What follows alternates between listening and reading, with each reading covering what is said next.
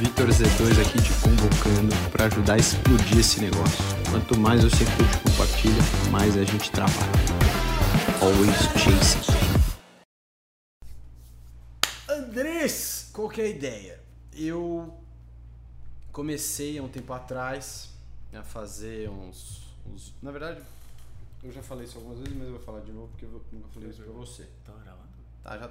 Não, agora começou a gravar Mas é pra quê? de verdade. Eu vou te explicar. Eu vou te explicar enquanto a gente grava, porque é fica mais legal ver sua reação. Você já viu os vídeos do Brian? Ele faz uns vídeos. Não, não, não tenho tempo psicólogo. para ver. Aqui não tem tempo pra ver. Não tenho, É vejo curto, aí. eu te mando. O Brian Não, faz tá no LinkedIn, sim. É, ele Que faz ele- uns vidinhos curtos. É E bom os vídeos dele. É, eu comecei a gravar gravar vídeo depois depois que eu li um livro de um professor católico que estava morrendo de câncer e ele tinha uma filha pequena e ele queria deixar um legado para ela. Ele escreve é, um livro e escreve como se fosse a última palestra dele, né? porque ele era um professor, então chamava Poxa, que legal. Last Lecture. E aí eu falei, puta, cara, eu preciso, né? Como que a, a Duda vai saber quem eu sou, né? Falei, não vou escrever, eu não sou. não escrevo bem, assim, é, eu quebro um galho e tal, mas acho que eu vou começar a gravar uns vídeos. Aí eu gravava vídeo mais de esporte, porque eu acho que é um jeito, pra mim, muito mais fácil de passar os meus valores, as meus, os meus ideais, as coisas que putz, Tá. eu acredito, porque são as, as minhas, o jeito mais fácil, eu acho que, de entregar obras. é, assim por se dizer, né? Pô, eu coloquei um desafio, qual o processo até chegar nesse desafio? Aí eu comecei a gravar o processo de fazer o primeiro Iron Man. Enfim, é, muita coisa rolou, eu gravei, trouxe gente para o esporte, é, comecei a, a- a me descobrir feliz nesse, nesse processo do, de, de descoberta do esporte, de melhoria, de autoconhecimento. É, e muito isso envolve também meus valores e como que eu me vejo como pessoa e pai, e ser humano. É, e eu fui querendo ficar nesse mundo e aí eu comecei a ideia da Z2. E a ideia da Z2 era basicamente é, potencializar isso uma marca que tivesse esses valores, tivesse os meus valores, esses valores que eu achava essenciais. E aí um dos valores é o que a gente vai falar aqui hoje, eu queria por isso que eu estou te filmando.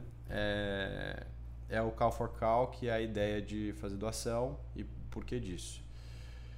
E aí que eu comecei a gravar, porque demo, tá demorando ainda, né? A gente comentou disso, pô, quando que vai começar, tal, ainda tá demorando para chegar produto. Porque, enfim, o jeito que a gente desenvolveu o produto com cada elementinho que tinha ali, é, importado e escambau demorou para fazer, era para chegar em agosto, ainda não chegou. Mas enfim, chega se Deus quiser, fim desse mês de outubro. É, e eu comecei a gravar com pessoas do esporte. Comecei a, o pessoal começou a gostar disso. A gente começou a ter alguma, algum número razoável de visualização. E uma coisa que eu acho que traz a pessoa para perto da marca, né, até se, se você quiser pegar de, de e copiar para somar, é você contar o processo e trazer a pessoa um pouco para dentro da cozinha, né? Tipo, mostrar um pouco qual que é do- o processo de criação da marca. É, E hoje trago o senhor aqui para discutir um, um dos. é, eu criei daí, dentre essas coisas, né? Falei com muito atleta e tal, aí comecei a trazer gente para falar da criação da marca. Trouxe já um, um amigo meu que tem uma, uma newsletter, que, que foi um cara que me deu o start de estratégia de marketing. E aí, pô, quando você me mandou mensagem, eu falei, cara, eu tenho que trazer o Andrés, porque o Andrés, ele é crucial no meu desenvolvimento como pessoa, de desenvolvimento de valores. Meus pais têm muito, óbvio, é, influência nisso, mas a mi, o meu desenvolvimento como é, católico, como uma pessoa religiosa e- e como e a religião tem muito a ver com isso, mas você como fomentador, como incentivador, como educador é, e como figura leiga, sodality, consagrado que você é, tem grande, tem grande influência nisso na minha vida. Resumidamente, te trouxe aqui para falar de valores nas empresas e por que que isso é importante. Mas não vamos falar disso, tipo, ah, esse valor aqui é importante, tal, tal, tal. É, é, Vou fazer o seguinte: você se apresenta, quem você é. Como a gente se conheceu, se você lembrar, senão eu, eu falo. É, E aí conta um pouco da Somar também, da história da Somar. A gente já, já tá falando um pouco antes, mas vai ser Legal. ma- mais repetitivo. Então esse é Andrés. Andrés foi o cara que basicamente ele e a turma dele me deu primeira comunhão, crisma, me, me, me fez uma pessoa menos louca, que era uma criança bem bem elétrica e não menos louco, mas um louco com valores e um louco do bem. E enfim, Andrés, conta aí um pouco então. Bom, tua Vitor- história, tua história até chegar na Somar. Bom, Vitor, tô surpreso, acho que foi boa. Pensei que a gente ia tomar um café, bater um papo e ver esse projeto, mas genial a tua ideia. Bom, eh, eu nasci em Lima, no Peru, há 47 anos atrás. Tá novinho. Eu nasci. eh, bom, já falei em Lima, mas cheguei aqui no Brasil ano 97. Com quantos anos? 22 anos, né?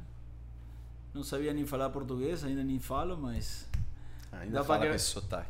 aquele sotaque, né? mas por muito tempo, tenho já 24 anos em São Paulo, né? É. E próximo ano eu faço 25, com a graça de Deus eu vou fazer uma... Aliás, te perguntam quando você fala com sotaque, de onde você é?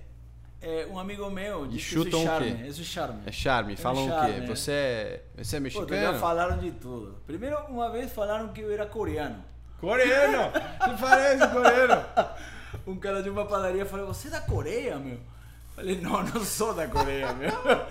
Então, já falaram. ah, bom, sempre falam, nasci argentino, né? Não. Chileno é a pior coisa que podem falar, mas. Não, eu falo. Brasileiro nasci- não vai entender. Não, sei. O, A rixa entre Peru e chileno. é, e aí, o, aí eu falo: Ah, Peru, tá, tá, tá. Depois, já, quando Guerreiro veio pro. Mas isso é, é real mesmo? Lá no Peru e no Chile? Claro, a rixa. É. É, é, de fato, mais é numa geração dos anos 70. né? Mais dos seus pais. Mas, exato, mas por quê? Porque o Peru, historicamente, Sempre em era guerra. todo o Chile e por guerras ela foi perdendo territórios, deu uma rixa.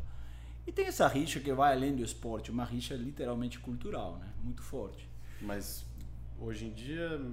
Olha, depende. Não moro há muitos anos no, no Peru, mas existe esse É. É, tem gente que fala que chileno é preconceituoso com peruanos É e vice-versa, mas digo, tem a história também de que o pisco, o pisco é peruano, o pisco é chileno. É, são coisas assim Entendi. já meio que folclore. Então, eu cheguei aqui, Vitor, no ano Com 22. 97, 22 anos, Moleque. e aí, eh, como você falou, eu faço parte de uma congregação religiosa, né? Eu decidi com 18 anos. Você veio junto com a, com a congregação ou a Vim, congregação vim, vim, já estava aqui? Eu, eu faço uma mudança radical na minha vida no ano 91. E isso está muito ligado à questão da Somar. Acho que uma vez te contei, mas sempre é bom lembrar porque eh, solidifica um pouco as, o propósito não? E, e um pouco a, as opções de vida.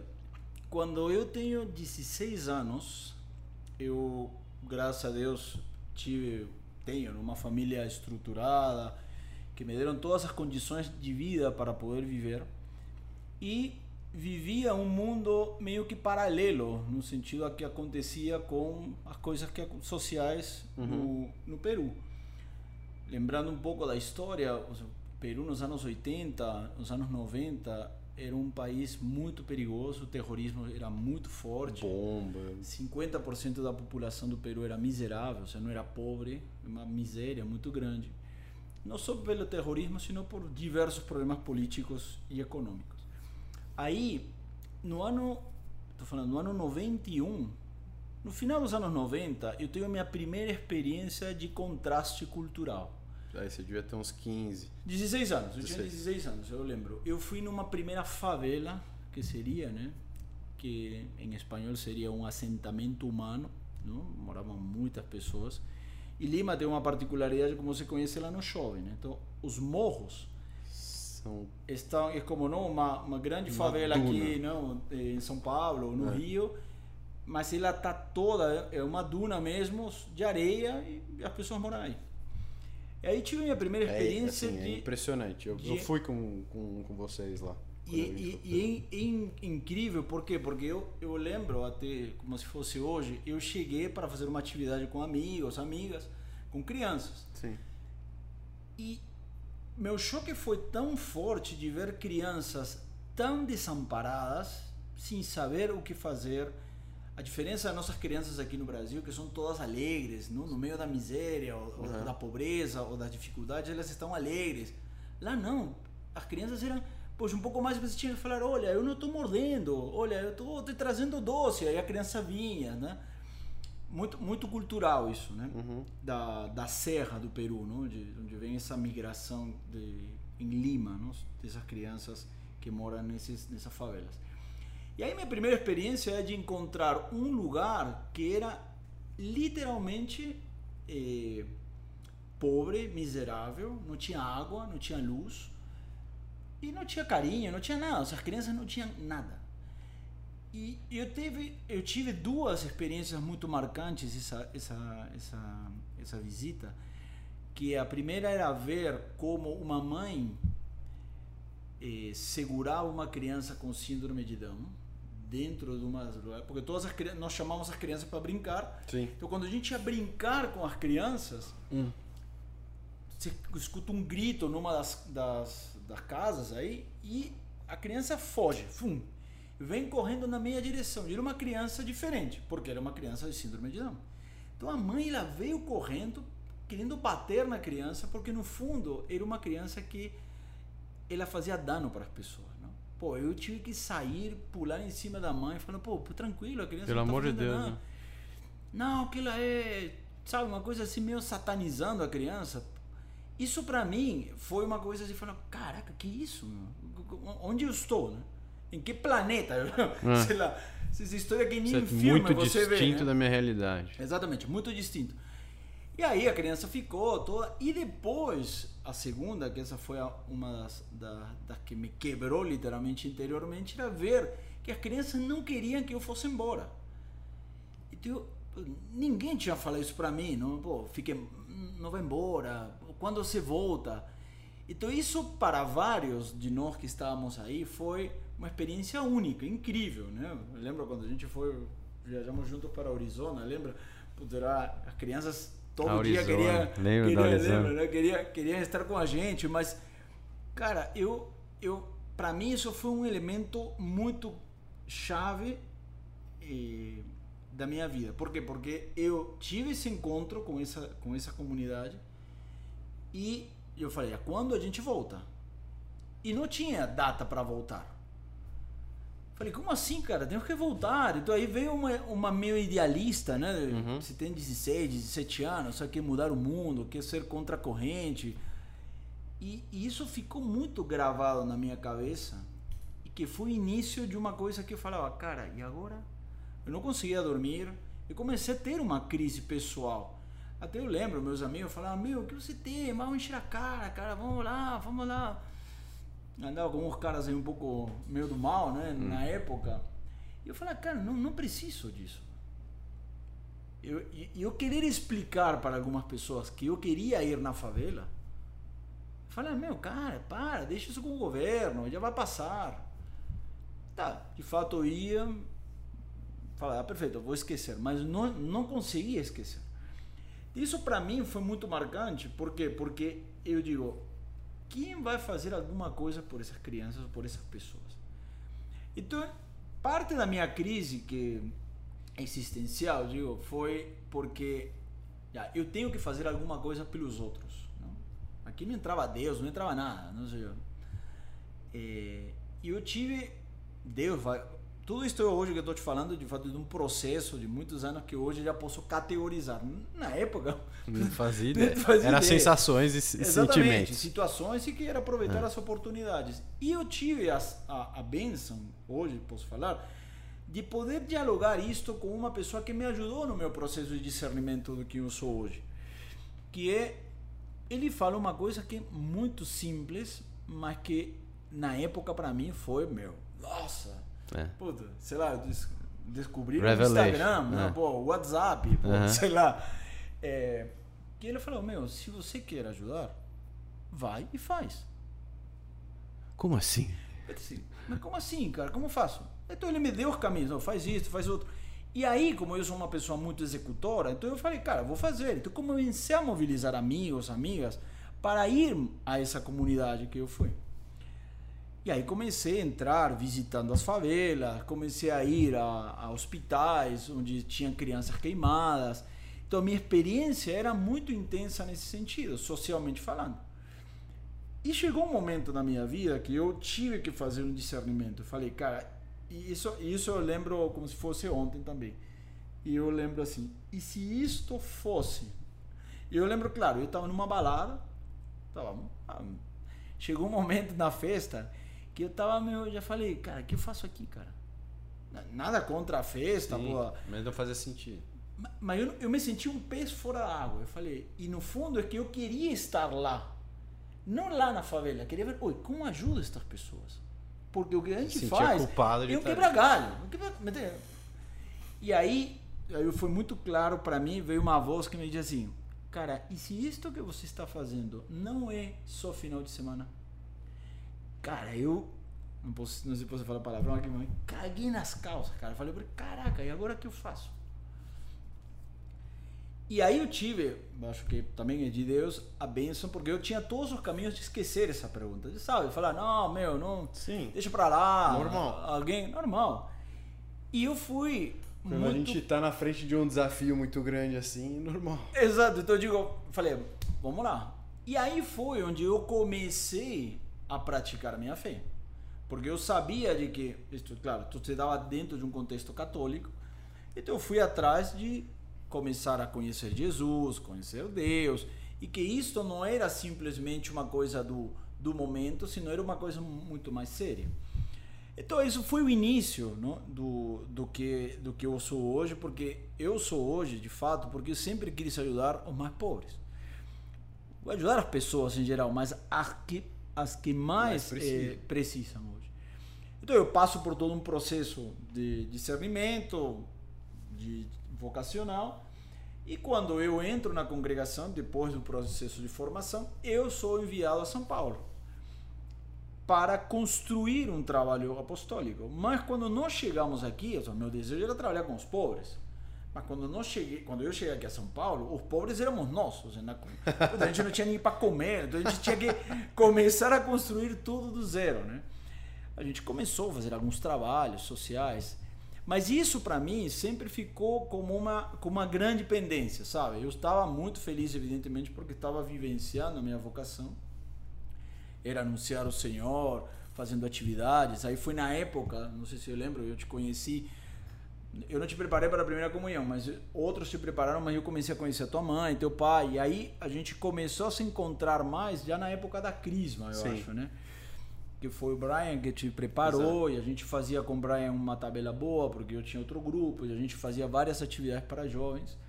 Mas sempre tinha um elemento social, lembra? Não? Mas minha dívida era, cara, nós precisamos ter uma obra social. Essa era a minha dívida pessoal. Eu Falei, cara, e precisamos. Por quê? Porque nós, nós íamos a todas as ações. Íamos na Liga Solidária, não? com a tia Carola. Ah, vamos lá, podíamos, ajudamos a creche Y, Z, tudo.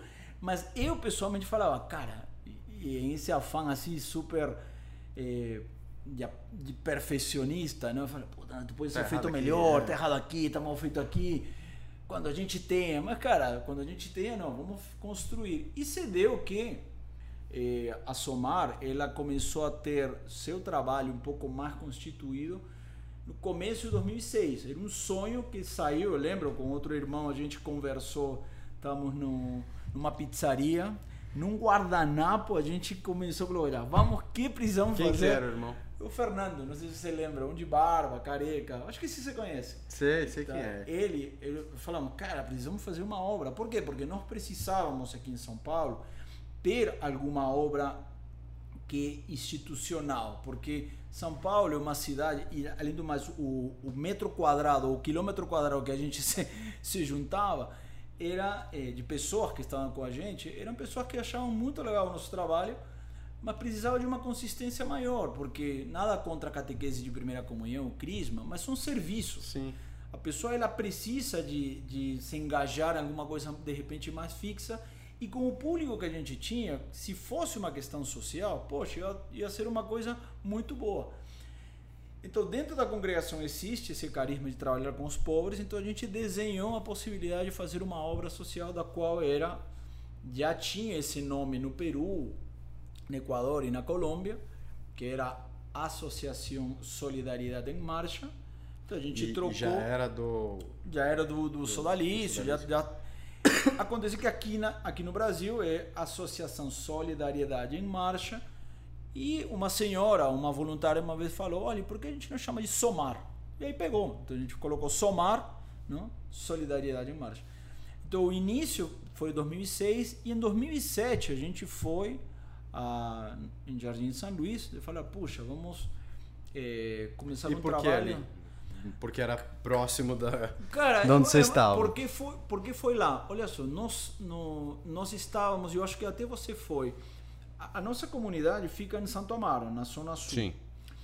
E eh, na época eu estava trabalhando no. Porque eu passei por várias escolas internacionais ajudando, mas eu fiquei mais tempo na Graded, na escola graduada. Então eu me encarregava da primeira comunhão e do Crisma, tipo um after school aí da, da, da escola, de, de preparar a todos aqueles que eram católicos me procuravam. Né? Eu tinha um time de catequistas, um de catequistas, e a gente desenvolvia o trabalho. E aí um senhor que trabalhava na, na Atos Origin, que era uma empresa, acho que é tipo IBM, uma multinacional, ele tinha o, o escritório e a, literalmente a fábrica, né? Onde estavam os servidores, tudo, do lado de uma favela que ficava passando a ponte do, do- da Giovanni Gron, da João Dias. Essa ponte do lado tem uma favela que você está vindo do lado direito, né? Tanto da ponte como você vindo pela marginal também, sentido Interlagos, do lado direito, ela eh, chama Peinha. Então a gente desenvolveu um trabalho de Natal, tá, tem o ano 2006, né? Pra ele. em Peinha, perto do. Mas pra, essa, pra companhia dele. Vocês Sim, foi meio que uma. Ou seja, a companhia ajudou junto com o trabalho nosso. A gente montou cestas de Natal e entregamos para famílias. Mas o nosso objetivo era o seguinte papo da conversa era falar com a líder comunitária e falar, olha, eh, sei lá, a gente pode fazer um trabalho Isso já com a Somar na cabeça. já com somar na cabeça. Então eu digo, foi do ano 2006. Mas aí teve, teve uma história. O primeiro não que eu tive socialmente foi dessa senhora. Ela veio falar para mim: Olha, que legal, gostamos, adoramos. Eu falei: Bom, eu queria bater um papo. Será que a gente consegue fazer- começar um trabalho com crianças aqui? Não. Eu falei, Como assim, cara? Eu estou querendo ajudar e não. Ela falou: Não, não, não. É que olha só, a gente já tem um grupo que vem, tem, não lembro qual era a associação na época. Mas olha só, mas eu vou te passar um contato para você ir numa comunidade que precisa muito mais do que a gente. E aí foi onde ela me apresentou ao presidente da Associação de Moradores na época do Jardim da Felicidade, que é a comunidade onde a Somar hoje está aqui em São Paulo. Então a gente foi lá, de fato era uma comunidade que você conhece, brava, seja, ou seja, tinha 2006, e lembra que em São Paulo em 2006 foi um ano muito difícil, né? Lembra, teve o salve geral, teve muita morte. 2004, 2005, muito muita gente sequestrada, além de eu trabalhava na Grade, tinha muita mãe. Na época do PCC também. Claro, exato. O PCC entrou com muita força e ele começou a sequestrar muita gente. Hum. Então, eh, a comunidade, então a gente foi já estava mais tranquila. Então, nós ficamos todo o ano de 2007 sem saber nada de gestão, de, de indicadores, nada. A gente fez um teste de ver se íamos ser Fez um aceitos. MVP. E aí, essa, essa, esse ano de 2007 foi bom. Será que esta é a comunidade? A gente viu índice de violência, receptividade, catolicidade, esse povo era aceito. A gente começou com um clubinho de crianças em, em no que era um bar. Ou seja, de noite era um bar, hoje um pancadão lá na comunidade. A gente tinha clubinho de crianças aos sábados. isso foi todo o ano de 2007. A gente fazia festas lá no campo, porque tinha um campo grande aí. E aí nesse clubinho vocês davam aula? Sim, era uma Oh. coisa super lúdica. Tá. Mas era tudo era teste, Tá. Vitor, não? Tudo foi assim, em paralelo a gente já estatuto, não, fazendo, Fazendo- ata, construindo a estrutura. o mínimo da estrutura que a Somar precisava. E aí era procurar a casa.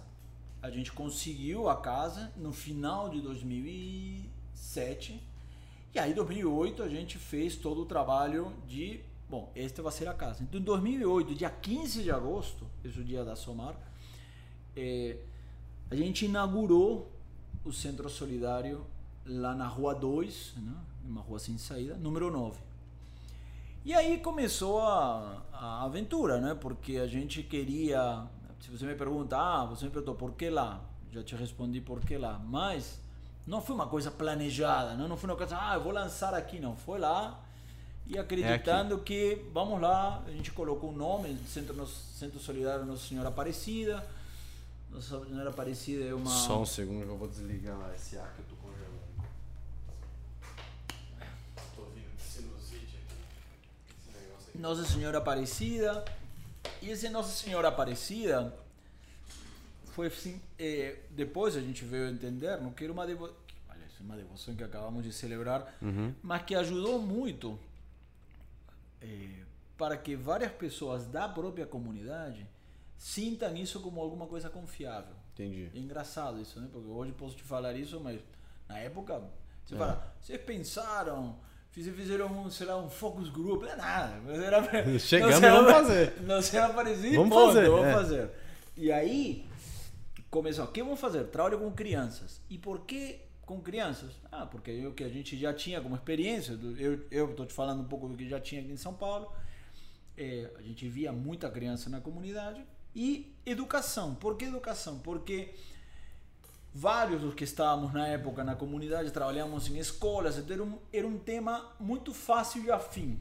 E aí depois a gente foi entendendo e descobrindo que um dos piores índices municipais da região é Jardim São Luís. Então muita coisa aí meio, meio que ia se encaixando, né?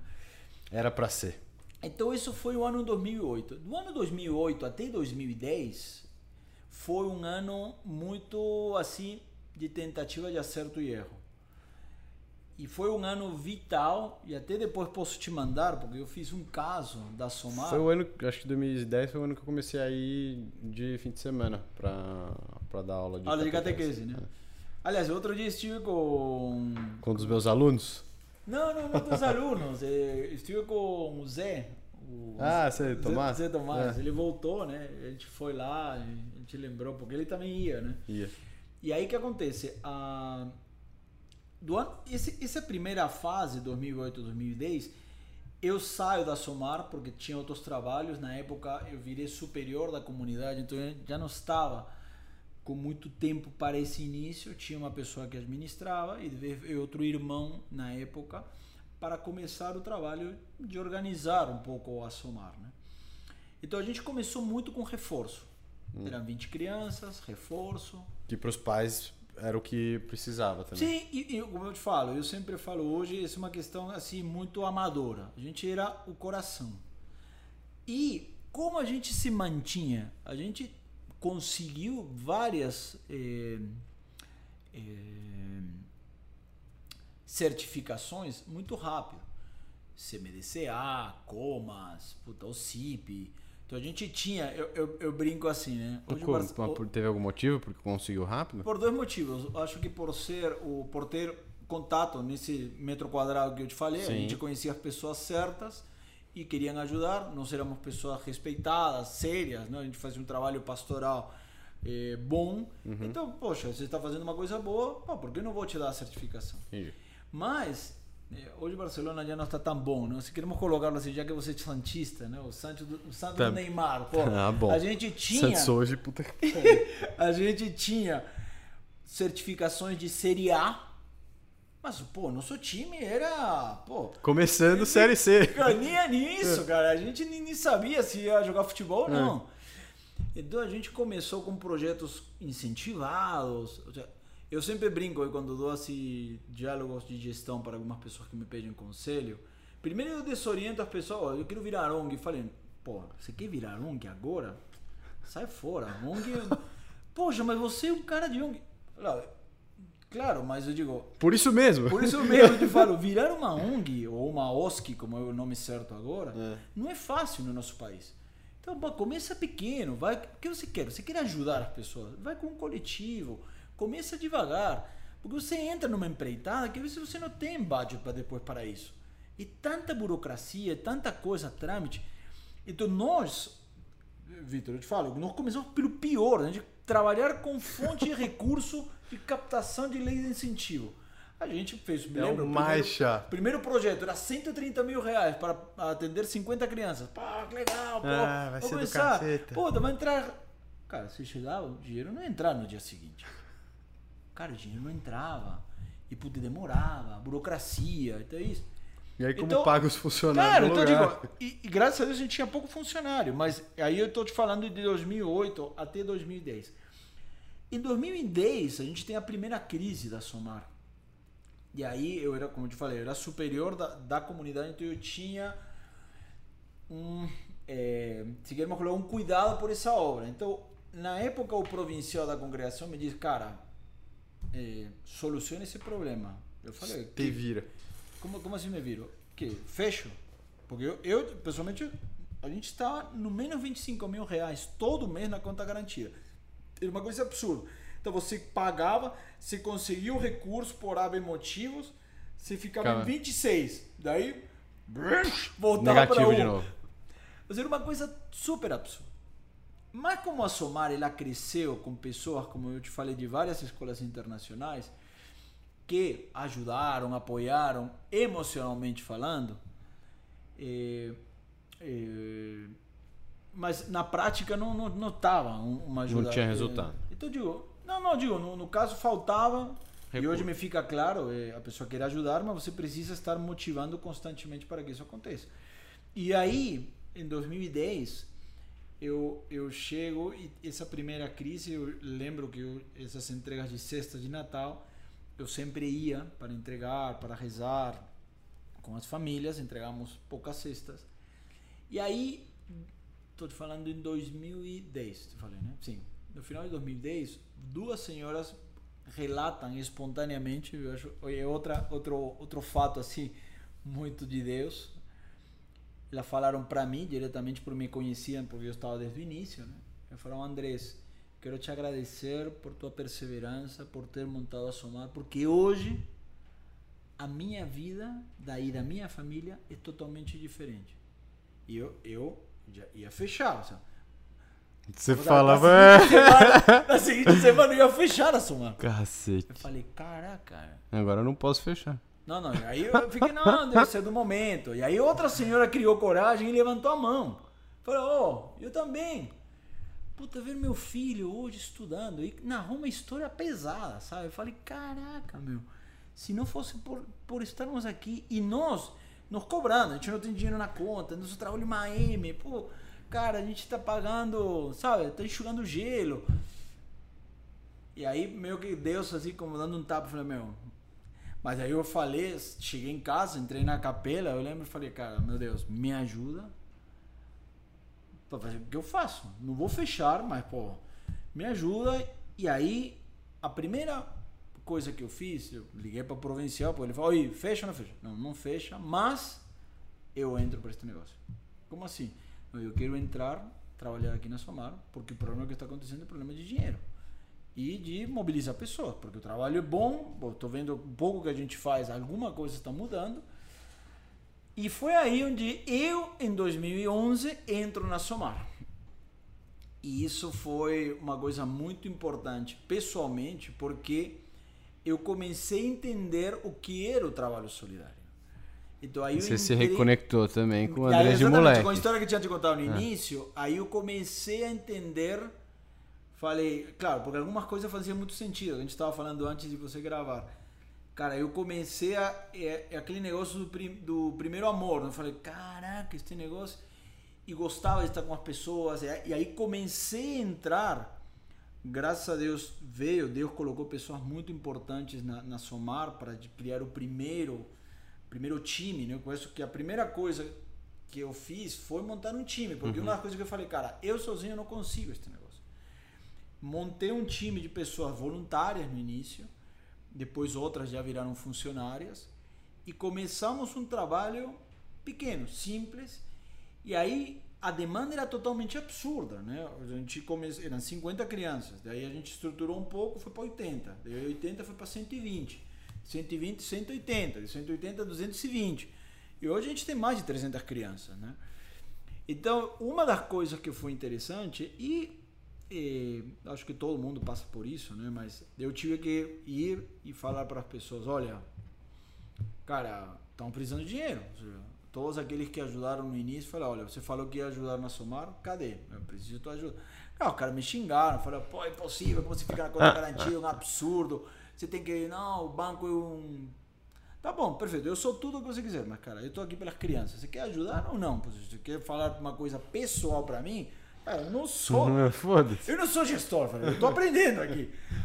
E foi legal, porque isso ajudou a que o trabalho já comece a não ser, como a gente falou, não era mais reforço. Porque a gente começou a entender que o que nossas crianças precisam não é o reforço. Então aqui entra um pouco te contando o que a Somar propõe. Por quê? Porque eu, que sou educador, uma das minhas formações é que eu sou, sou pedagogo, eu acredito que a escola tem uma função social muito importante.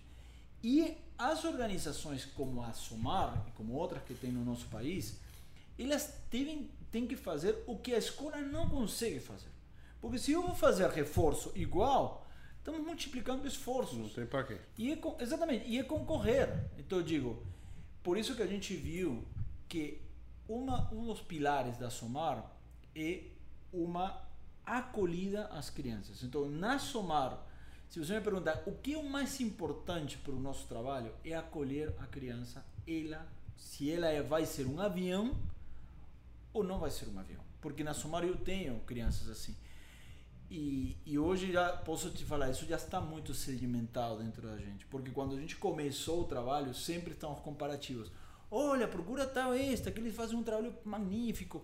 Pô, eles colocam caras na, em, em Stanford, Yale. Tá bom, ótimo. Pô, de repente esse cara tem. Uhum. Mas o que eu faço com aquele que não, não vai. vai pra Yale. E, que não, e não vai sair da comunidade, ou não vai. Pô, o cara tem que sair da comunidade. Não. Pô, não quero me estender muito, porque tem muito papo nesse Sim. sentido, mas o que quero te colocar. Hoje, a Somar acolhe a criança. E acolher a criança significa coisas muito básicas que às vezes a escola não dá: afeto, carinho, e o sentimento de, cara, você é importante não só para teus pais, sino para você mesmo.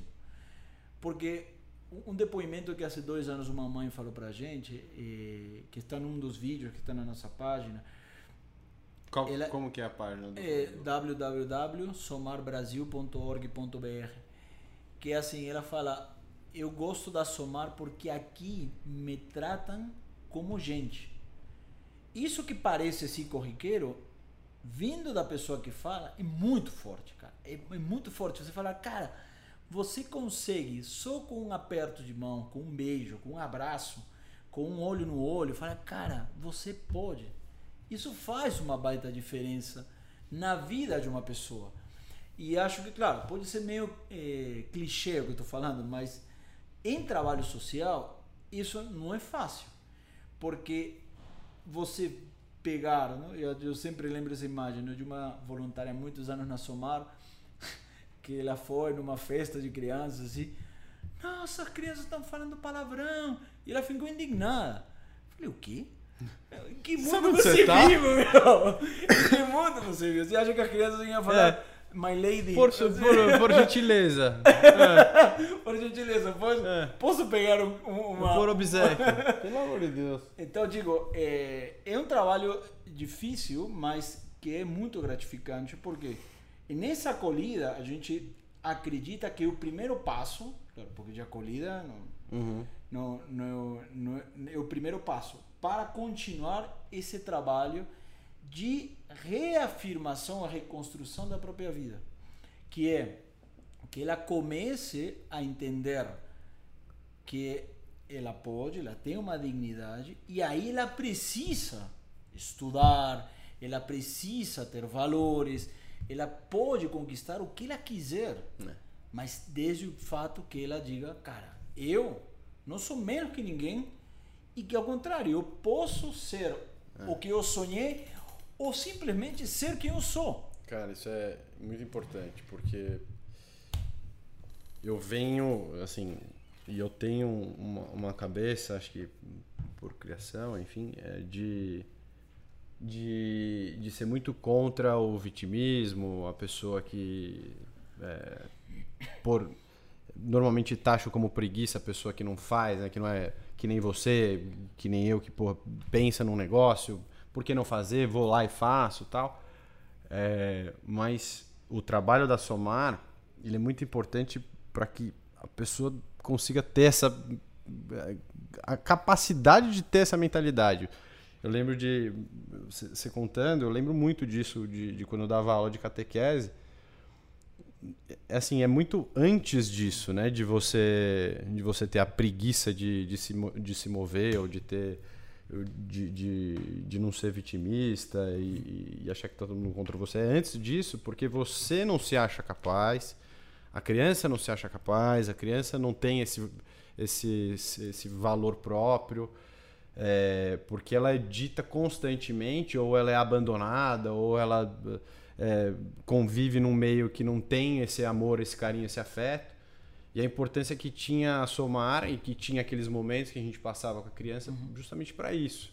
Então, às vezes a criança é isso que você falou, às vezes não era um avião, mas aquela, aquela acolhida e aquele, e aquela e aquele carinho que você passava fazia com que ela tivesse a, a confiança e a, e, a, e, a, e a autoestima de poder se olhar, se entender e falar, bom, tudo bem, mas o meu caminho aqui também pode ser bom, o meu caminho por aqui é bom.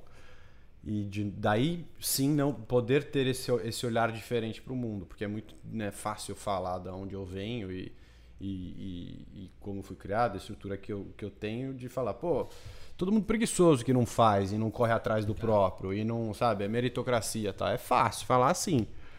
Mas tem uma uma um- uma construção por trás, né? E um verdade, uma desconstrução, né? E como a, pessoa chega nesse nível de poder ou ter esse olhar, que é muito importante. Acho que, cara, é, é, é muito legal que você percebeu esse, esse caminho e esse- que hoje é muito sedimentado isso na, na Somar, que é a acolhida.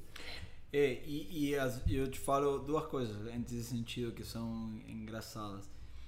Às vezes, quando eu falo para alguns, até capto recursos para somar, evidentemente, e às vezes eu tenho que saber com quem eu estou falando, porque às vezes eu passar essa mensagem da acolhida, no mundo depende do business, não, se você não Você tem não- valores, você não traduz. estamos falando de valores, se o cara não entende quão importante é isso, cara, isso é muito, como uma vez um cara me falou, Cara, mas isso é. Parece meio subjetivo, né? Claro, eu falar quase. Sabe, bom, subjetivo? Como assim, cara? Seja, para você é subjetivo, mas, mas para mim é muito objetivo. Você vê uma criança que ela está travada, não? Ela está travada mesmo e ela se destrava e porque literalmente tem alguém que do outro lado confia nela. Porque você vai na história da pessoa, você vê uma história que, cara, não me conta porque é difícil, né? Sim. Então, e, e outro lado, é, ou seja, o que eu queria comentar com isso é que às vezes esse assunto da acolhida não é. precisa ser bem explicado para que a pessoa do outro lado entenda quão importante é.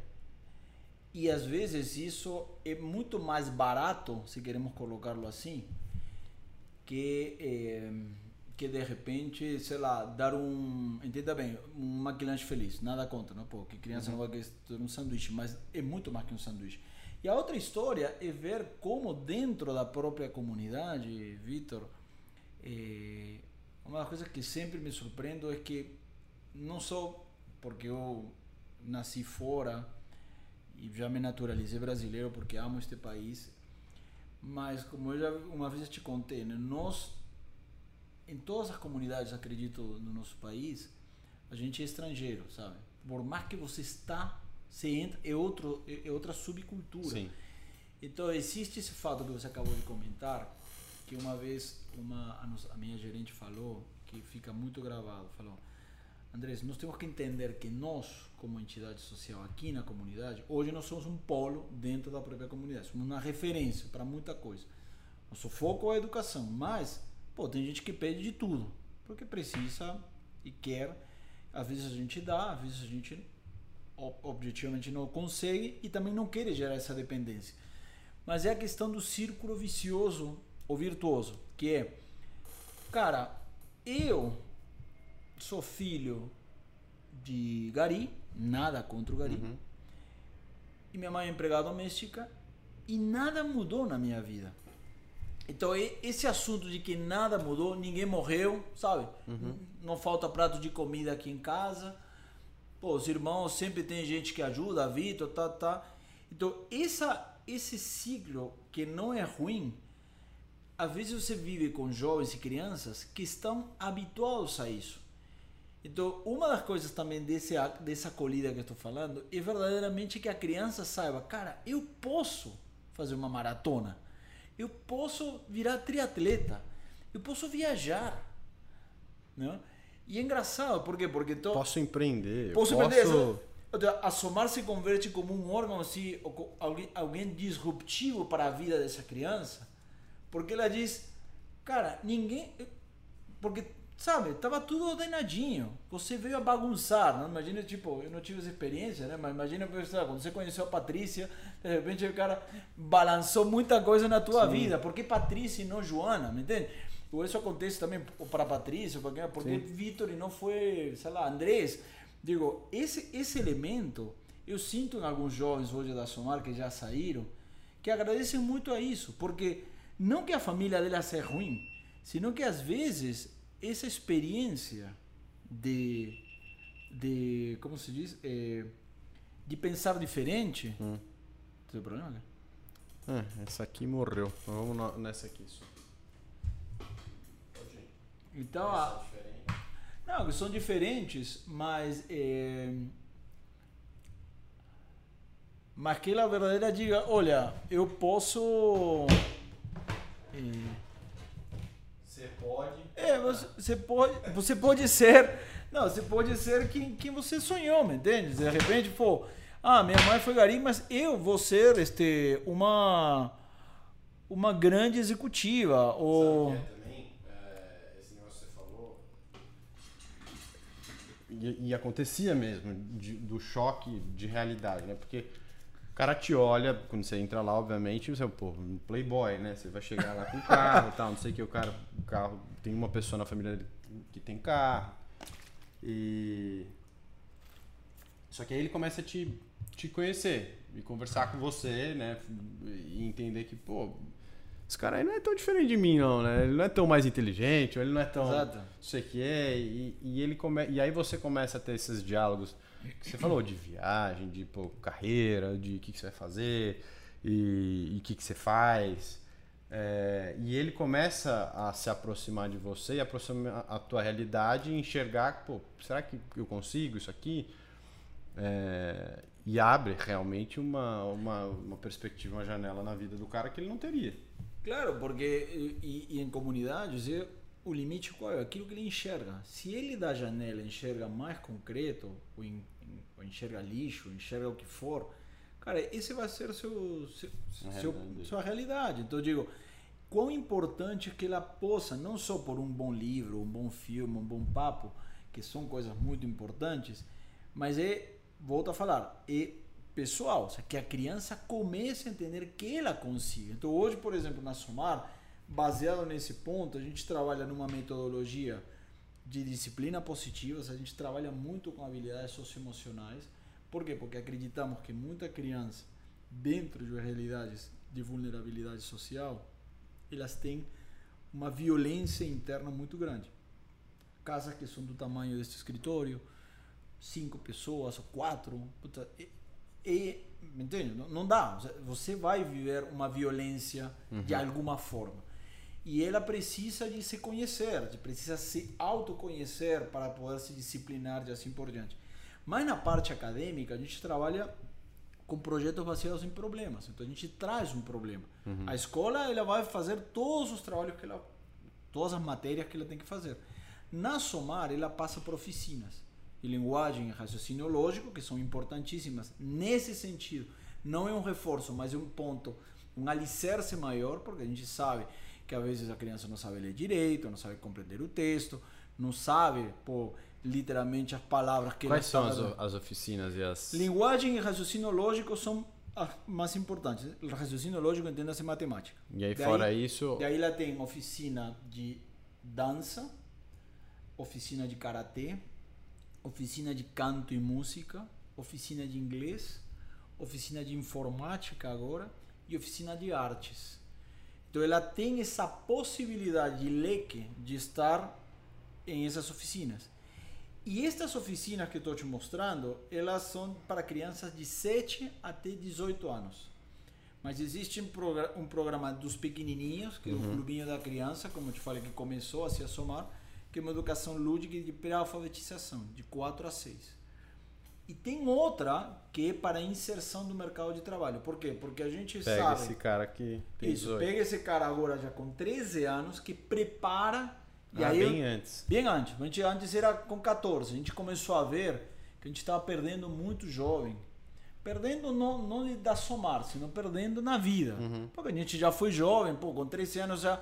Já começa a querer ir pra muito. Uhum. antes, pô, vou ficar com a mina, pô, as meninas já estão ficando os gavião aí, pá, ficam meio que, sabe? Já Uhum. a cabeça altera, o corpo é diferente. Sim. Então, e a gente está pegando eles antes, pegando, não digo, é, Sim, mas antes para começar a trazer este diálogo que o programa do Sou Mais traz, que não são as oficinas mais acadêmicas, se queremos colocá-lo de competências, sino mais de valores, dialogar um pouco do que a gente fazia quando, quando você era jovem, no diálogo, já, pô, porque a generosidade, sabe? Tocar temas mais atuais. Ou este assunto, sei lá, do absorvente, da feminina, é o que vocês acham? É bom para as meninas? Não? Se começar a ter esse diálogo que eles não têm em casa, que eles não têm no, no pancadão que eles participam. Lógico.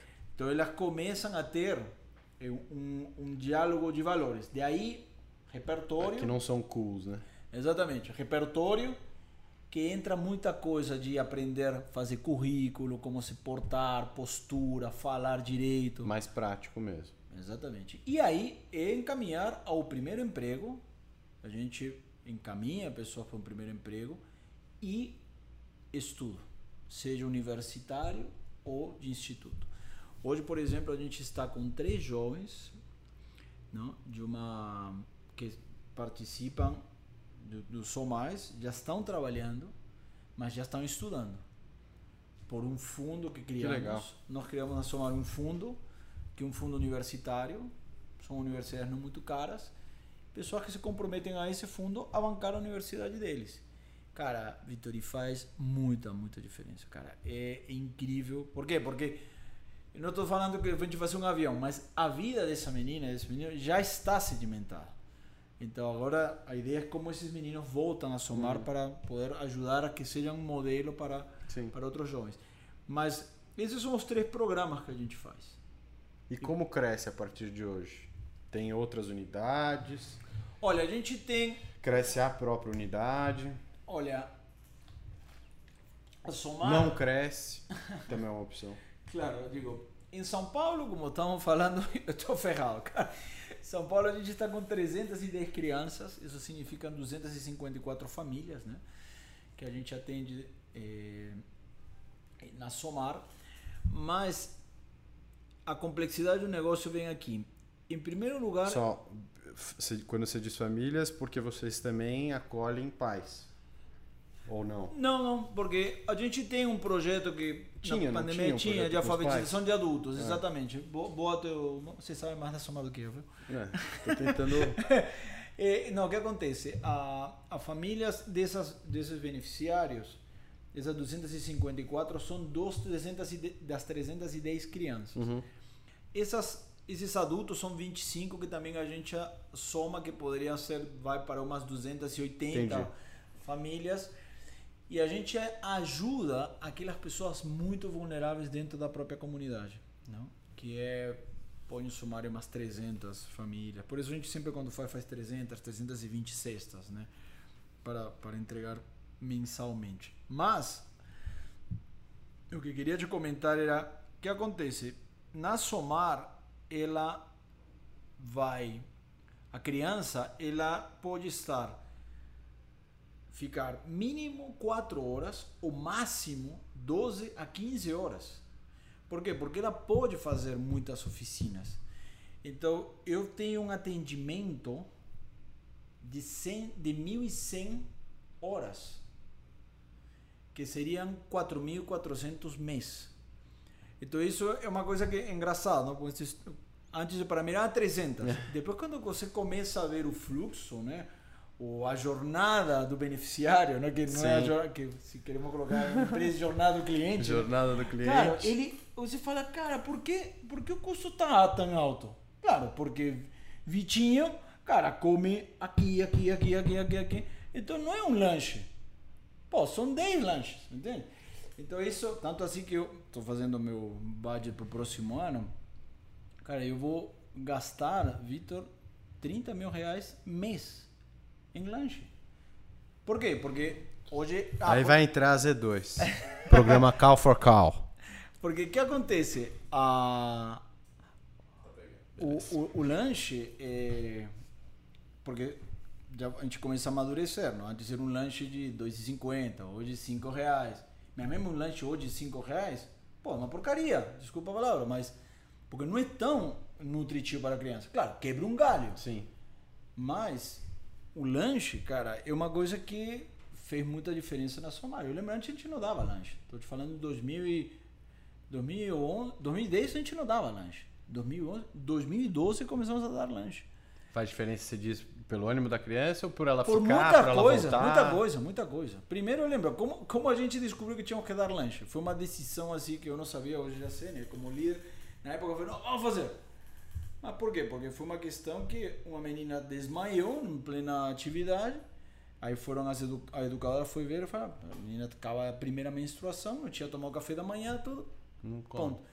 Ah, e aí na minha cabeça, como assim? É aquela, aquelas coisas que você acha que a criança não toma banho. Ela não veio toma, ah, toma café da manhã. Não almoçou? Maravilhoso. Cacete. E cara, não, não tem. Essa criança não tomou café porque não tem comida em casa. Então eu digo, foi para somar. Então, não que na somar, na somar o lanche ajuda, por quê? Porque o pai sabe que dentro desse cuidado que está te falando da acolhida, pô, minha criança é bem atendida, está cuidada, está alimentada, né? Então, é um processo, digo, de, de um lanche. A gente chegou no lanche, por quê? Porque queria te explicar que o atendimento não só são 300 crianças. Então, na Somar, só para responder a tua pergunta, em São Paulo são 310 mas hoje, como te falava antes, com uma lista de espera de 221 crianças. Nossa. Tenho criança, eu tenho, eu aceito crianças a partir de 4 anos. Eu tenho criança, Vitor, de um ano e meio que já estão inscritas. Caraca. Por quê? Porque a criança sabe, pô, aqui já entro no fluxo, me entende? Uhum. É uma decisão estratégica. Eu quero ver como começo a diminuir essa, essa lista de espera, né? De fato, a somar ela precisa hoje crescer um pouco mais na estrutura para poder atender mais crianças. Hoje meu problema é estrutural, não tem jeito. E eu sei que vou ter um problema sério. é bom fazer gestão. Sim. Você começa a ver que aí que você fala, não, vamos, porque se, se falar, pensaria só no coração, fala, não, pô, bota todo mundo aí. Enfia 80 este ano, a gente se vira. Não, bom, mesmo se virando, não dá, porque quando você começa a colocar a criança aqui embaixo, tem criança que vai chegar com 7 anos que vai ter que entrar numa turma e depois isso vira inviável, né? Então, tudo aquilo que é valor para somar como atendimento personalizado, uhum. é Vitor, é Andrés, tá, tá, tá, vai se perder. Então, a gente não pode negar a essência. Então, eu digo, se não, é a, a, a, essência é perdida. No Rio e em Petrópolis, onde a gente também está e eu também cuido dessas unidades, são unidades menores. No Rio tem 60 crianças e em Petrópolis tem 45 crianças. Né? A gente está fazendo todo um trabalho para que o próximo ano elas comecem a a deslanchar um pouco mais, mas é, são, esse é o, o, um dos problemas. Né? A gente precisa ter mais recursos, tanto no Rio que em Petrópolis.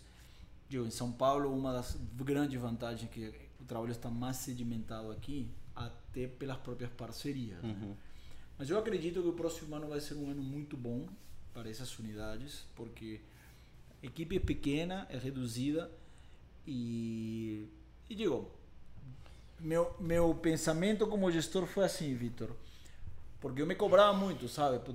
Me cobro, não tem jeito, uhum. mas eu, eu, eu, eu sou responsável de três unidades, onde eu tenho um gerente em cada lugar, mas é, é, de falar, pô, como faço para que isto gire de uma melhor forma?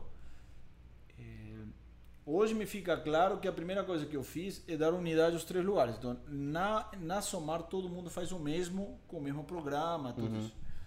Não todos. No Rio só tem um programa, que é Lapidando Diamante, que são estas oficinas. Uhum. Mas era optar por criar um modelo de negócio em São Paulo para que replicar replicar não tipo não tipo, e aí tipo, funcionando não... no Rio abre a porta para outras exatamente unidades. exatamente né porque é... mas a curto prazo você acha que o, o ponto é, é meio óbvio mas o ponto a se crescer é São Paulo estrutura Sim, física exatamente e e digo e, e existe um elemento que que também está na Somar que é a complexidade de cada comunidade. Porque por mais que eu te coloquei, Sim. que a gente conversamos que cada comunidade, eu não gosto de falar Lá favela, é outra coisa. É, é, é, tem denominadores comuns.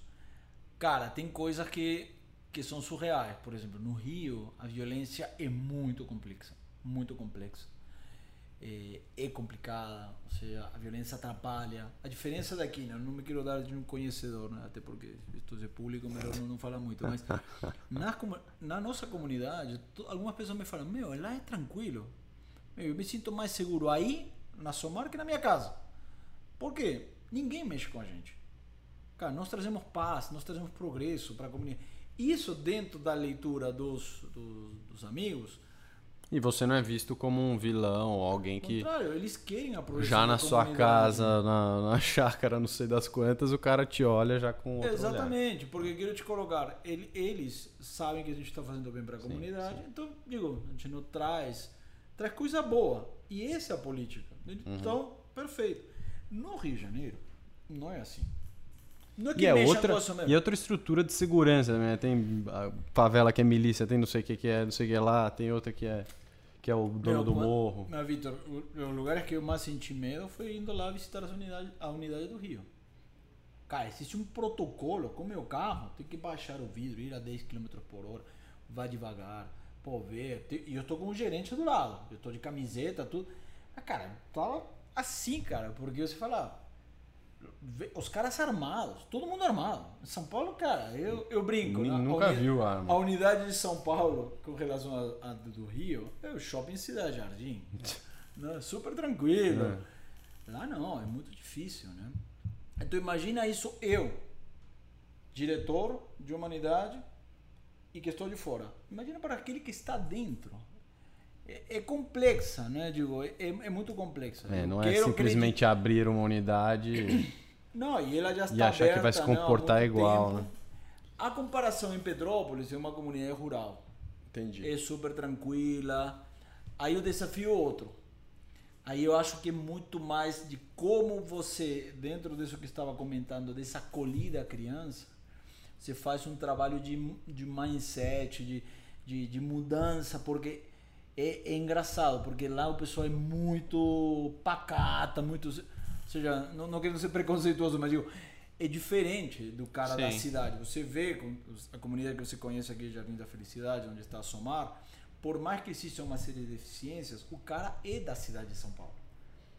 De repente, o cara lá de meio da serra, que fica em Petrópolis, é muito mais uma qualidade de vida melhor. Mas socialmente, você vê uns problemas que são às vezes fala. Hum, uhum. Dentro da pirâmide de Maslow, pô, aí é, é, é bem complexa o uhum. negócio, né? Eu digo, mas estamos lá, né? Ou seja, é, essas são as três, três unidades que, que a gente está. Uma pergunta, uma curiosidade. Você, desde que você saiu do Peru, você voltou para a favela, para a comunidade lá que te. Boa pergunta. Sim, voltei e fiquei muito triste, porque é, eu voltei no ano 2015. Hum. Eu voltei e continuava Igual. pior, porque por que eu falo pior? Porque Lima, em concreto, Peru, deu uma. seja, Melhorou quem foi, muito. Quem está, vai assistir aqui, quem foi pro Peru no ano 1980 e vai hoje, cara, você fala, nossa, é outro país. Sim, não? primeiro mundo. Economicamente, É. pô, mudou muita coisa. Lima, sobretudo, mudou. Então você fala, cara, mas lá não mudou. Ao contrário, cresceu, não? aumentaram as casas, aumentaram os barracos, aumentaram os problemas. Então eu falava, cara, como, como pode acontecer? Então eu fiquei muito revoltado. Falei, pô, meu, é, lembro o irmão que estava cuidando aí, coitado. Eu falei, meu, cara, o que a gente tá fazendo aqui, cara? Porque, claro, eu já tinha uma, uma, uma- E um tem uma, pensamento. tem uma obra do movimento lá? Tem, tem somar perto. É. Não? Não, não, a gente não tem. Só o modelo que eu tenho aqui em São Paulo, que temos aqui no Brasil, é diferente. único. É diferente. É diferente. É diferente. Lá é, é um trabalho mais de, de saúde. A gente tem diálogos para ver, porque Uhum. eu gostaria de replicar a nossa estrutura lá. Mas acontece que esbarra num elemento que. Qual é a vantagem aqui do, de São Paulo, Uhum. por exemplo? Eu estou a 15 minutos da Somar. Ah, lá eu é longe. posso levar a Vitor. Lá, lá, cara, é um bairro onde, cara, o cara mora de repente em San Isidro, né? Que poderia ser Jardins. Uhum. E o cara para ir para lá nunca vai. Ou seja, ele iria final de semana, é, o que eu faço? Uma hora. Te- Não, não sei uma, não sou uma hora. É, é todo um, é um rolo. E é fora de, qualquer lugar que ele vai. Então eu digo, então por isso eu penso, a, a forma como como se desenvolve aqui em São Paulo eh, facilita muito, não? Mas o que eu queria te colocar respondendo a tua pergunta, me, me deu muita tristeza por quê? Porque continuava igual e até pior. Por que eu falava pior? Porque tem mais recurso. No ano que eu fui, no ano 90 ou 91, de repente não tinha tanto, não tinha tanta consciência social. Hoje, eh, eh, no Peru eh, tem poder aquisitivo, né? Você fala, meu, sigue tendo a mesma coisa. Criança, criança morando do lado de um Esgoto. negócio- não, nem, esgoto, porque lá tem Não caminhão tem, pipa, não é. tem. É negócio de Não tem de saneamento. sabe o que? De, como chama? de, de chiqueira de porco. Hum. Cara, você vê, você entende? Os porcos aqui do lado tem casas. Então você fala, cara, como estamos no século XXI e tem gente que ainda consegue permitir. Eu não estou falando das pessoas que moram lá. Estou falando, cara, político, gestão, não existe. Então você fala, meu, dá o que dá. Hoje, por exemplo, o Peru tem um problema político sério, porque o que tá? Você está abandonado. Né? Então digo, graças a Deus que eu não moro lá ainda, né? Bom, não sei se vou voltar alguma vez, mas vou voltar agora que vou viajar para visitar meus pais. Mas seria, para mim eu te falo, pessoalmente seria muito difícil voltar lá, porque eu não conseguiria conviver com isso. Ou seja, Não. não sei, não sei, digo, Mas aí- seria a sua missão mudar isso.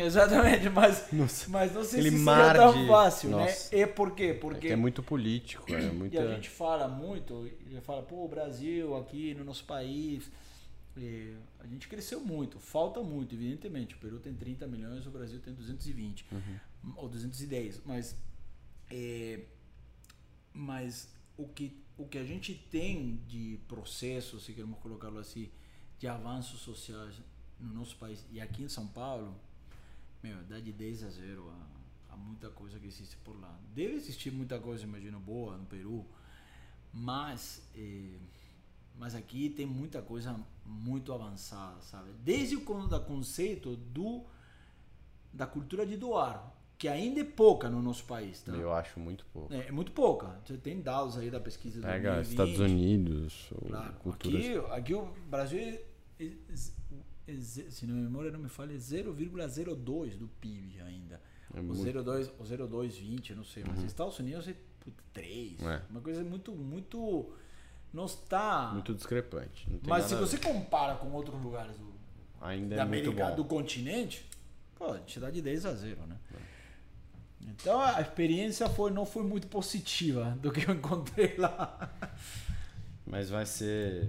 Eu acho que você não, não ouviu o fim da, da comunidade lá. Você vai, você vai voltar lá, eu sinto. É, você tá com 40 aí? 7. Então você é- vive há mais tempo no Brasil do que você viveu no Peru. Literalmente, eu tava te falando, próximo ano, Você se naturalizou mesmo? naturalizei. É mesmo? Que legal. 2016. Sou Sabia, brasileiro, você é brasileiro. corintiano. Ah, isso você não precisa falar. as pessoas não vão mais te respeitar. E todo mundo fala, meu, É. você tem dentes. Você estudou um colégio bom. Olha. Você é letrado, é engraçado.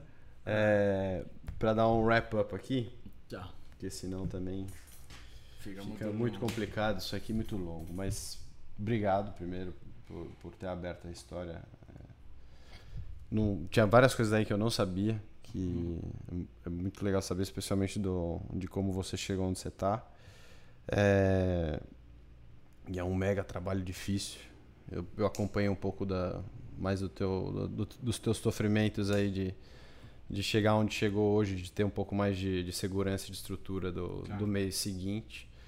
Mas é a ideia é, é, é aproximar as pessoas, mostrar às pessoas que, que, que me ajudaram a construir os meus valores e chegar onde eu sou, onde a empresa está, ou a Z2 né, está ou vai ser. É, então, muito da, da tua história ela reverbera com a minha e do que eu estou querendo construir aqui. É, então, a ideia daí também, contando um pouco do, do, do que eu quero construir com você, é o Cal for Cal, que é nome bonitinho para caloria por caloria. Então, como o produto que a gente vai vender, ele, é, ele fornece muita caloria, porque né, o cara está consumindo ali durante o esporte, a ideia é que a gente doe exatamente o número que a gente, que a gente vender de caloria. E aí você vai me ajudar a como que a gente transforma isso dinheiro em, em lanche e calcula isso. Depois eu vou, eu vou ter que fazer um trabalhinho aí de, de cálculo nisso. Mas a ideia é essa. É, a princípio alimento, mas não só, só regrado a isso, mas é ter essa cultura de é, essa cultura de, de doação, essa alma caridosa do nascer da empresa. Tava falando para você que é, inclusive uma coisa acho que é que é, é imprescindível que já nasça com a empresa, porque é muito mais difícil você colocar isso depois na empresa, né? Então, ou num produto, enfim. Então a marca e, a, e os produtos já nascem com esse propósito e com esse viés, graças a a nossa vivência e a nossa e aos exemplos que você, enfim. Não, eu te agradeço, Vitor, e fico feliz de que verdadeiramente você tenha essa pegada, eh, porque você precisa mais gente assim, né? Eu acho que a pandemia trouxe uma coisa para mim muito forte, que é, claro, a gente está no setor e sabe os problemas que tem, mas acredito que uma das grandes verdades que já várias pessoas falaram era como que eh, eh, a pandemia era antes da pandemia você tinha os que estavam do outro lado da do- da cortina e a pandemia veio abrir a cortina falou olha olhem o que está aí né? E todas as coisas as faltas de educação fome eh, oportunidades e assim por diante né? Existe hoje né todo, você está falando você fala não eh, ESG, ESG, ASG no Brasil. Mas o meu medo com isso é que isso não seja uma moda, não uma grande moda que já ah, agora minha empresa é ASG e ah, vamos fazer a, não, a, o código de conduta, o protocolo e tal, tal, tal, manual. Cara, o que eu vejo, porque eu te conheço e não, não tô fazendo média aqui, é você faz isso porque está em você. Então, de nada serve ter uma questão ASG, senão vai ser aquele negócio é, responsabilidade social corporativa da empresa, que ah, tá aí no checklist, ah, vamos colocar, né? Sim. E não, tem que sair da pessoa e daquela pessoa que de repente não tem, que ela comece a ter. Por quê? Porque você precisa. A sociedade. Pô, eu acho que o, o mundo está nos falando, Deus está nos falando, o mundo está nos falando de que chega de colocar eh, a esperança nos políticos.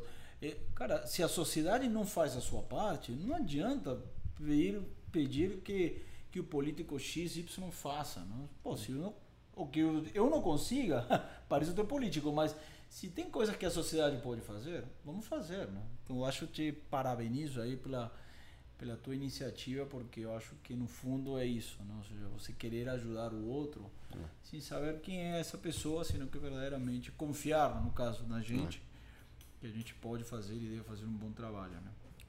É isso. E se o conselho é bom, o exemplo arrasta. Essa é a ideia também de filmar e de falar disso.